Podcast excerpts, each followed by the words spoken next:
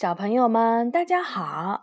今天晚上我们来说绘本《中华故事》中国寓言故事的《画蛇添足》。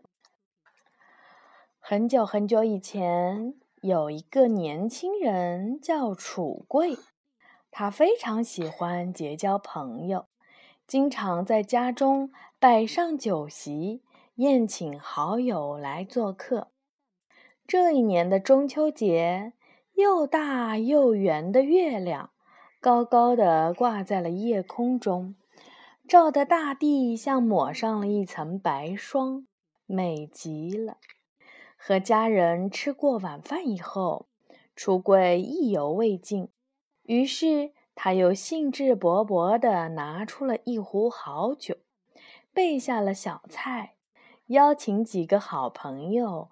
来家里一起过节，朋友们都到齐了。楚贵把酒瓶捧在手里，笑着说：“这可是上等的好酒，大家尽情享用吧。”他刚把酒瓶打开，酒香就四散开来，朋友们都争着要品尝品尝这美酒。就这样，大家围坐在一起，一边观赏中秋的明月，吃着香甜的月饼，一边举杯畅饮，说说笑笑，非常开心。宝贝儿，你看这是什么？啊？你知道它是什么吗？嗯。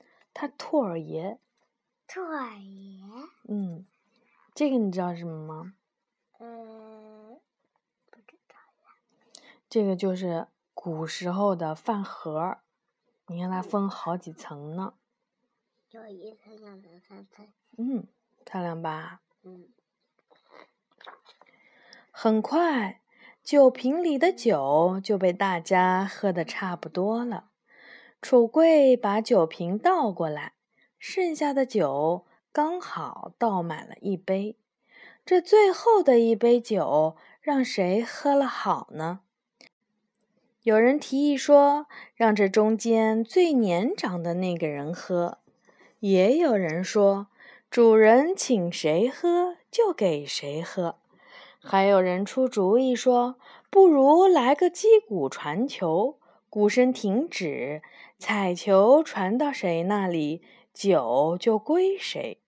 商量来商量去，大家都认为不够公平。最后，楚贵想出了一个办法。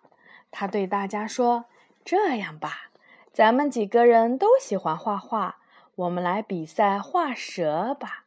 谁最先画好，这最后的一杯酒就奖给他喝。”大家一听，都表示同意。楚贵拿来了笔和纸，分给了朋友们，大家便纷纷俯下了身子，画起了蛇来。楚贵的画画功夫很不错，三笔两笔就画好了蛇，看上去真的是惟妙惟肖。他看到其他的人还在画，心想：这最后的一杯酒肯定是归自己了。楚贵越想越得意，他在朋友们身边转来转去，说：“哎呀，画条蛇简直是太容易了。”你们怎么还没有画完呢？我可是早就画完了。就算我再给蛇添上脚，那也比你们快呢。说完，他一手端起了桌子上的酒杯，另一只手握着画笔，开始给纸上的蛇画起了脚来。还没有等他画完，另一个人也把蛇画好了。他看到了楚贵竟然给蛇画脚，一把就把楚贵手里的酒杯夺了过来。那个人哈哈大笑，抿了一口酒，说道：“蛇本来就没有脚，你为什么偏偏要给它画上脚呢？这样一来，你画的可就不是蛇了。”现在我也已经画完了，这酒就归我喽。说完，一扬脖子就把酒给喝了个精光。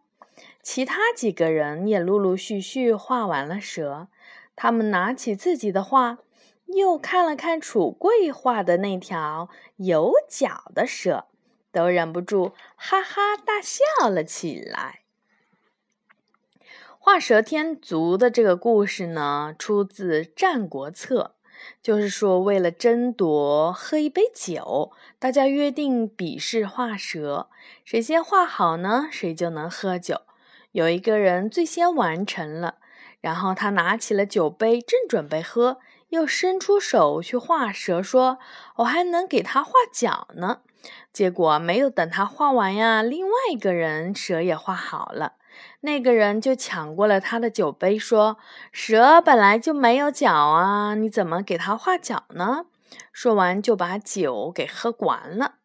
你看，做任何事呢，都要踏踏实实，不要卖弄聪明，做一些多余的事情，否则不但不能够把事情做好，还会把事情给搞砸。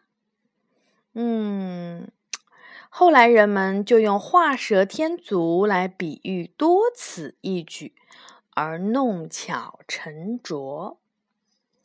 好，这就是。画蛇添足的故事，小朋友们晚安。